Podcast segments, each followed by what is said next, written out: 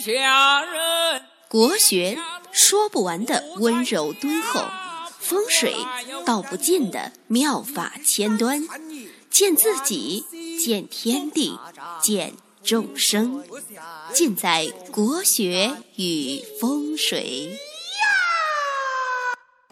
各位听众，大家好，我是罗云广志。今天呢，继续来给大家讲一讲关于起名。呃，今天呢，我们从这个金庸先生的这个武侠小说啊，来分析一下金庸老先生这个起名的艺术。他的武侠小说啊，可以说是风靡整个华人圈，哎，对所有的人来说啊都不陌生，几乎每个人啊都可以脱口而出他的。几个重要的作品，以及里面的情节，还有呢，里面这些主人公啊，高超的武功绝技。可是呢，你有没有注意到，就是金庸先生啊，除了这个情节和武术这个描述之外啊，他对于人的起名啊，也是非常非常有讲究的。可以说啊，他这个起名的高超技术啊。可以完全和这个曹雪芹的《红楼梦》相提并论，可以说是可以可以媲美。那前几年我记得在一本书里面啊看过这个陈世香先生啊，嗯，他对金庸小说的评价，他说金庸小说哎细致博弈艺术，上而。恻隐佛理，破孽化赤，境界之深，胸怀之大，而不可轻易看过。啊，今天呢，就来给大家讲一讲这个金庸小说这个起名的艺术，来领略一下我们这个中华文化的博大精深。那第一个，大家。都非常熟悉的，就是东邪西毒，南帝北丐，中神通。这个呢，我称之为乾坤五绝。在天地之间啊，这五个方位都被他用五个名字穿插着非常呃高深典雅的中国文化，叫出来非常好听。所以这五位高人啊，他们的命名都被金庸先生啊。参考了中国传统的一种五行的思想。何为五行？比如说，东方大家知道，东方属木，东方上青，东方呢就是青色的。所以呢，东邪是黄药师。大家看那个黄药师一出场的时候啊，哎，吹着一把笛子，对吧？拿着笛子，笛子属木，而且呢，穿着这个青色的一个袍子。哎，非常的，非常的有味道。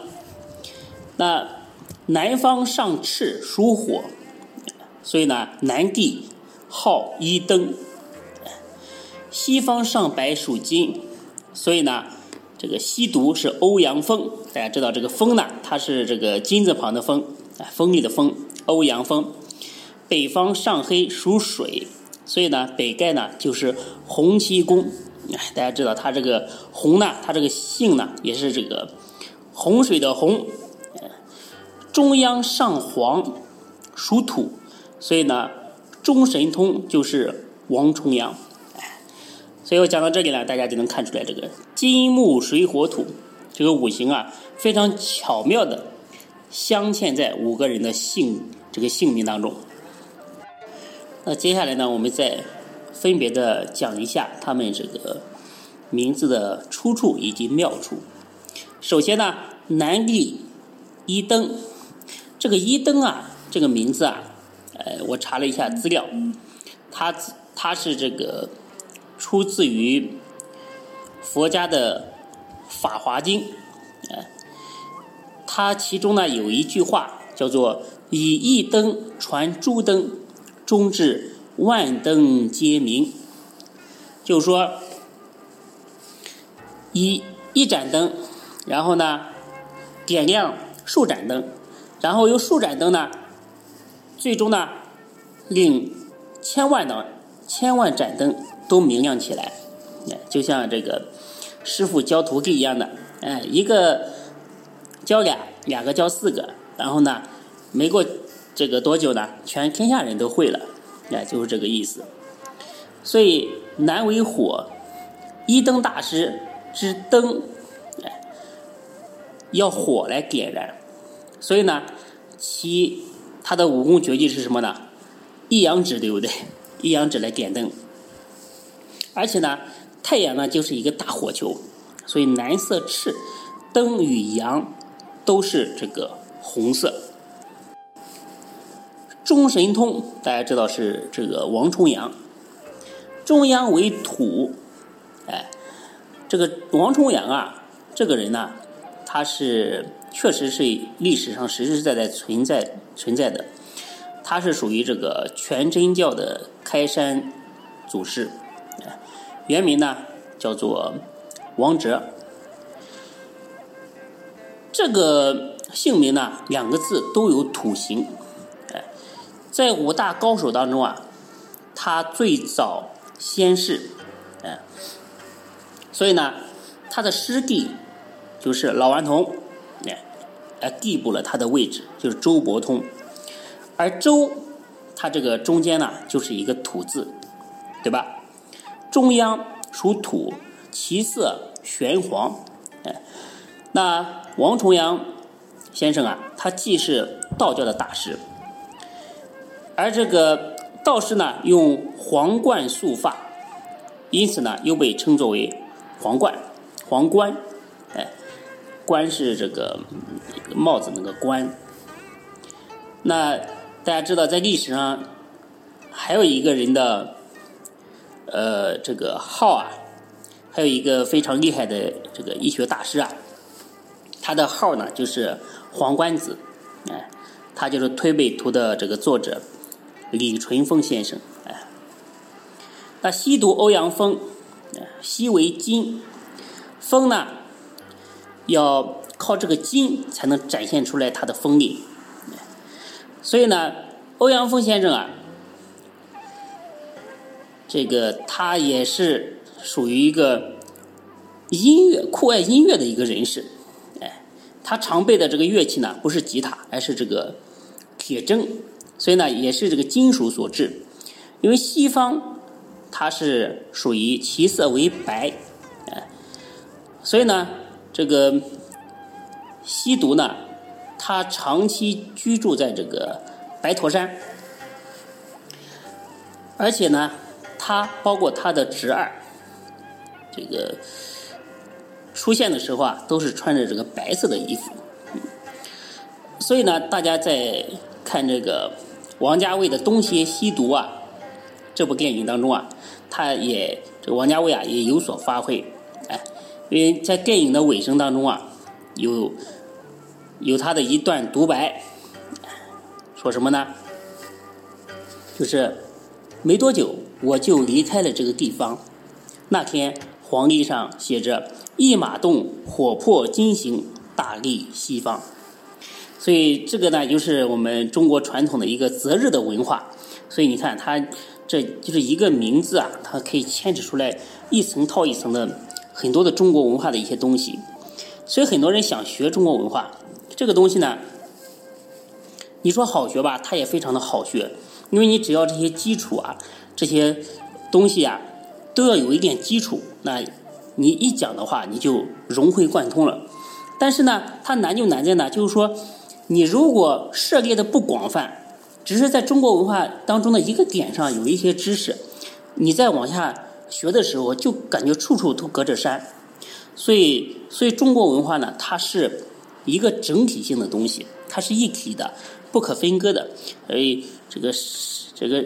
山医命相卜这些书啊，都要都要读，哎，读的越杂，你对中国文化的它的理解就越深刻。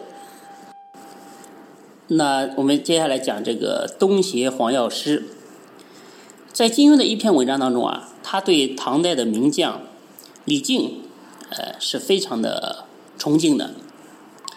其实李靖啊，他的军事才能啊，呃，未必高于这个。韩信未必高于历史上很多的名将。那金庸老先生为什么佩服他呢？就是因为佩服他有这个具备道家道家的一个很深沉的一个思想，叫做功成身退，功成而不居，具备这个很多人都无法做到的明哲保身的一个政治智慧以及人格的修养。所以呢，虽然达不到这个三毛说的最爱黄药师什么都爱的一个程度。所以呢，我猜呢，金庸对自己创造的这个黄药师这一人物，还是非常的钟爱有加的，因为他把自己最推崇备至的自己的偶像李卫公的名字赐给了呃黄药师，哎，李靖字药师，以东方其色为青，哎，这个书中啊写黄药师初次出场的时候，身穿青色布袍，哎，东为木。黄药师三个字啊，表面上似乎呢只有草没有木，其实不是的。大家知道，呃，这个台湾啊，包括香港啊，他们是用的正规的一个繁体字，包括我们呃中国在文字简化之前啊，也是用的正规的这个繁体字。大家可以百度一下这个“药”的这个呃繁体的写法，其实。它下面是有一根木的，哎，那接下来呢就是北盖洪七公，在这个旧的武侠小说啊，《儿女英雄传》里面有这个邓九公，哎，名讳与洪七公啊非常的相似。那书名呢《射雕英雄传》也有几分相似。大家知道这个北为水。七公呢，他姓洪，所以呢属于洪水荡荡。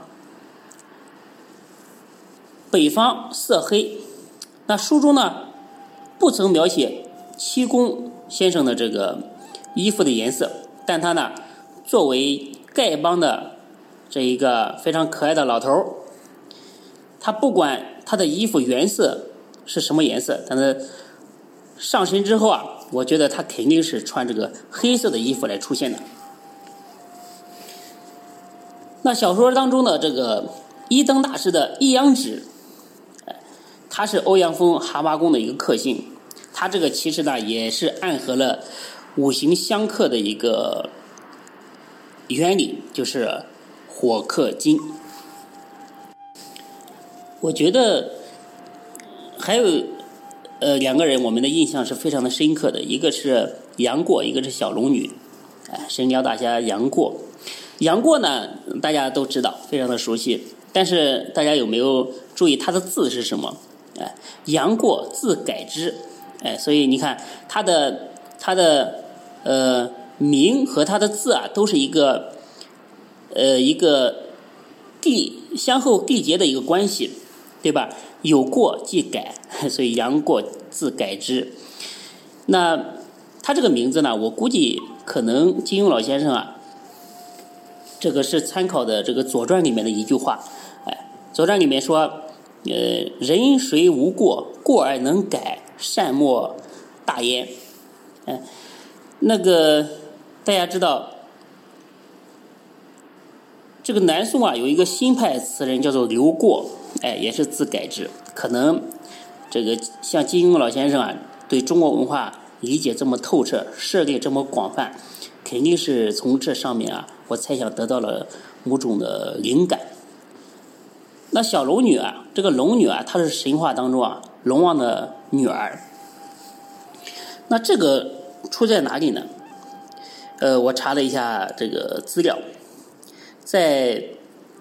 唐朝李威有一个《柳毅传》，里面有一个龙女牧羊。另外呢，在《诗人玉燮》这本书里面啊，有吴城小龙女。而小龙女啊，她的原型啊，应该是出自，有可能是出自这个庄子的《逍遥游》，那位肌肤若冰雪、绰约若处子的这个神人的一个形象。我觉得最有意思的还是这个令狐冲和任盈盈，哎，他他们这两个的名字也是非常非常有意思的。怎么个有意思法啊？大家知道，这个令狐冲啊，他是厌恶权力斗争的一个隐士啊，一位道家的大侠。哎，他的行事方式啊，他的说话，呃，他的言行啊，非常类似于一个道家的高人。哎，就是从来不去想占有什么东西，但是呢，最终呢，却得到了所有的那些所谓的江湖正派人士一生都在追求的一些东西。就是说，我不去追求，但是这些东西呢，他自己往身上的扑那一种感觉，很很和这个老子所说的“夫为不争，故天下莫能与之争”。哎。他名字当中这个“冲”啊，貌似冲淡空虚，而且你看他和他的这个这个老婆吧，这个任盈盈，这个“盈”啊，它是代表这个水满的样子。哎，这似乎啊暗示着令狐冲和任盈盈性格上的差异和冲突。但是呢，任何事情呢都是辩证的。这个老子里面也有一句话说这个。大盈若冲，其用不穷。你看，这就把盈和冲就联系联系在联系起来了。那金庸呢，在另一部小说里面，借这个周伯通的嘴啊，说过一句话。周伯通说：“我这全真派最上乘的武功，要旨就在空和柔这两个字。也就是说，大成若缺。”其用不弊，大盈若冲，其用不穷。所以等于说，把这四句话的意思解释一遍。那郭靖啊，在原文上说，哎，默默的思索了一下，就是说，冲与盈，又达到了一个和谐、辩证的一个统一。所以呢，事实上，他两个人啊，最终这个笑傲江湖是取邪一生。取邪呢，就是。不是说他们不是不是什么乐曲协会的啊，就是说他们通过这曲是曲子的曲，协是和谐的协，所以曲协一生，大家可以理解一下呃这两个字。那任盈盈她这个名字呢，可能出自于这个呃，我查了一下资料，这个在《古诗十九首》里面有一句话“盈盈楼上女”，哎，这个里面是有这个两个叠字的。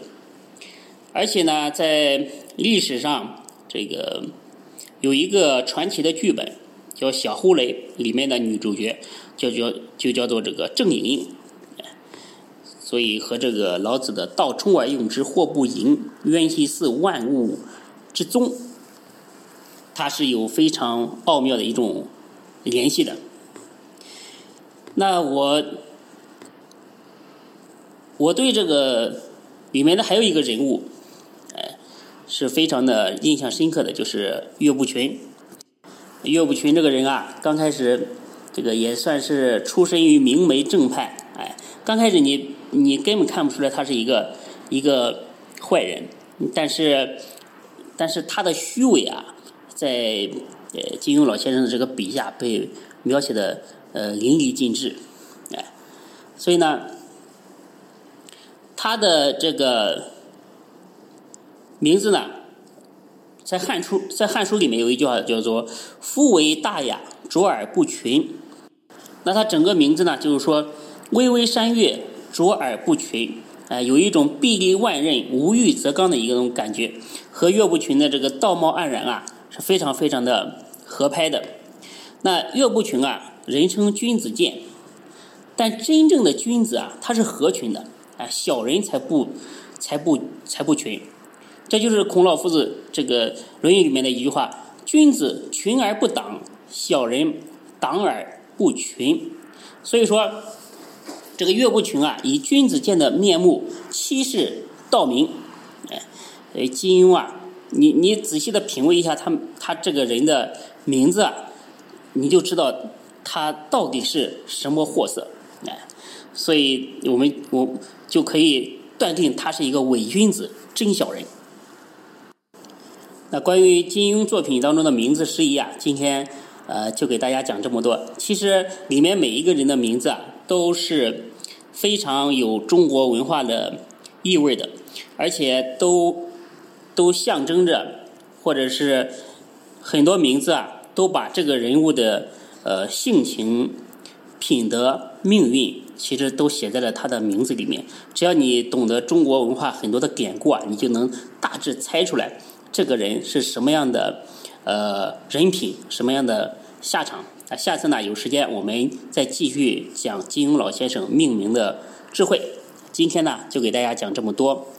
呃，如果大家要起名啊，或者是改名啊，可以加我的微信：幺八零幺八零幺五个五七四，哎，加我微信。